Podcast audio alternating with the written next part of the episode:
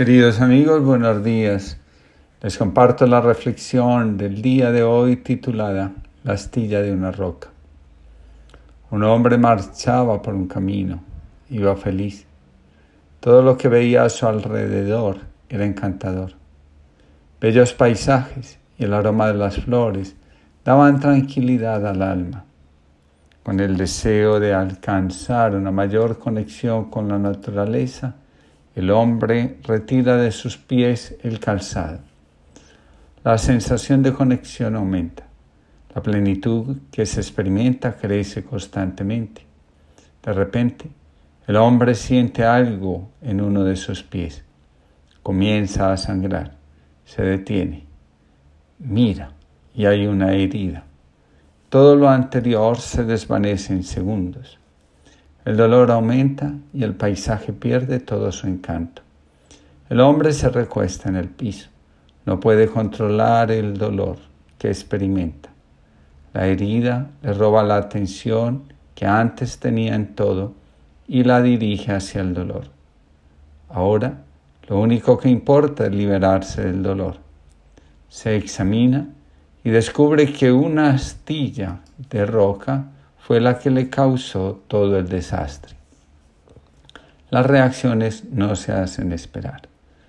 Una astilla de roca fue capaz de arruinar toda una bella experiencia. Imaginemos diferentes reacciones. La primera reacción, la persona no vuelve a ir al campo. Considera que allí hay demasiados peligros. Esta vez fue la astilla de una roca. La próxima vez puede ser algo más grande o peor. Lo mejor es permanecer en casa o ir a otros lugares. No hay necesidad de buscar problemas. En casa todos estamos más seguros, así que olvidémonos del placer, del disfrute, de las bellas teorías sobre el aire, la belleza, la tranquilidad que se encuentran en el campo. No hay necesidad de exponernos al peligro. Existen videos sobre la naturaleza con bellísimos paisajes. Además, registran el sonido del agua, el canto de los pájaros, el susurro del viento. Tenemos todo.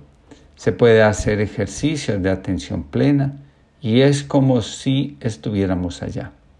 Definitivamente, no hay como estar en casa, seguros y sin tanto peligro como el que hay en la calle. La segunda reacción se dedica una buena cantidad de tiempo para contarle a los demás lo doloroso que es ser herido por la astilla de una roca. En el mundo no hay dolor semejante. Lo que se siente es impresionante. Además, ver el pie sangrando es terrible. Se siente que uno va a desfallecer al ver tanta sangre junta. Hablamos de los peligros de contraer una infección que nos haga perder un pie, o una pierna o la vida entera. Hay tanta contaminación. Además, uno no sabe quiénes hayan pisado antes la astilla, qué bacterias pueda tener. Comparte las historias clínicas de personas que han fallecido por pisar una astilla de roca en un bosque. Además, muestra que hay investigaciones sobre el número de bacterias presentes en una sola astilla roca abandonada en el campo abierto. La tercera reacción puede ser maldecir a la cuñada, la esposa del hermano por haber propuesto la actividad. Es que desde que el hermano se casó con ella, solo ocurren tragedias en la familia. Le hicimos caso. Nosotros no estamos acostumbrados a esas cosas. Eso nos ganamos por dejarnos arrastrar por creencias ajenas a la familia, a los ancestros. Definitivamente, quien abandona las tradiciones sufre. En la familia ya hablamos de conseguirle al hermano una cita con el terapeuta para que le haga ver que su esposa lo tiene embrujado. La próxima vez que le hagamos caso, quién sabe en qué resultaremos metidos. Como nuestra familia no le quiere hacer daño a nadie, seguro terminaremos metidos todos en algo bien raro.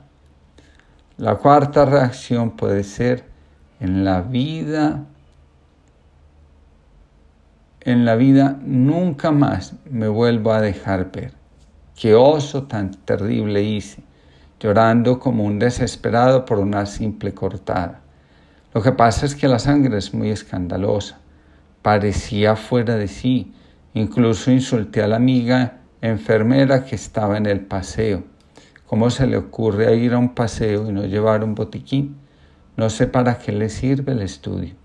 Definitivamente es una descomedida. ¿Cómo no le íbamos a pagar? Por eso no se inmutó.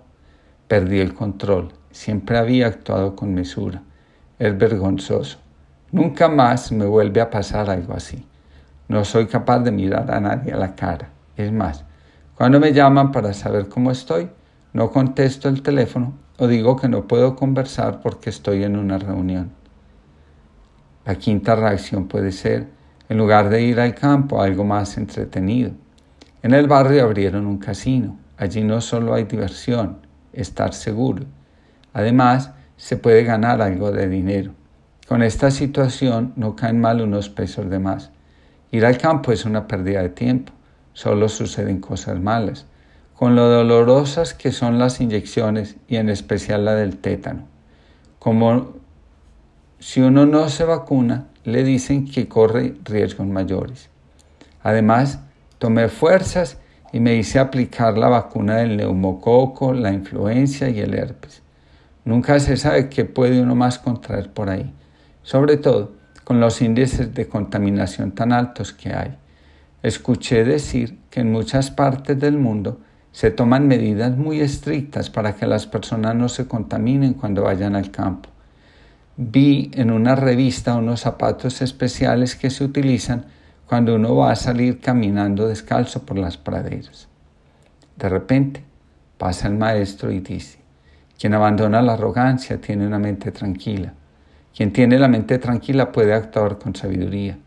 Quien tiene sabiduría ve las cosas como son. Quien ve las cosas como son sabe lo doloroso que es una astilla de, roca en la planta del pie. Quien sabe lo doloroso que es una astilla de roca en la planta del pie sabe que si se cura puede disfrutar de la vida. Quien disfruta de la vida sabe que una astilla permanece siendo lo que es y la vida sigue siendo vida. Quien ha perdido el contacto consigo mismo convierte todo en una amenaza. Lo que pasa nos descubre cómo nos relacionamos con la vida. Una astilla de dolor no es la excusa para privarnos de la vida. Solo el orgullo nos mantiene aferrados a lo que nos hiere.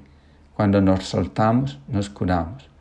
Qué difícil resulta la sabiduría para quien convierte una astilla en el motivo de su vida y en el impedimento para que la conciencia lo dirija hacia la alegría. Que todos tengan una feliz jornada.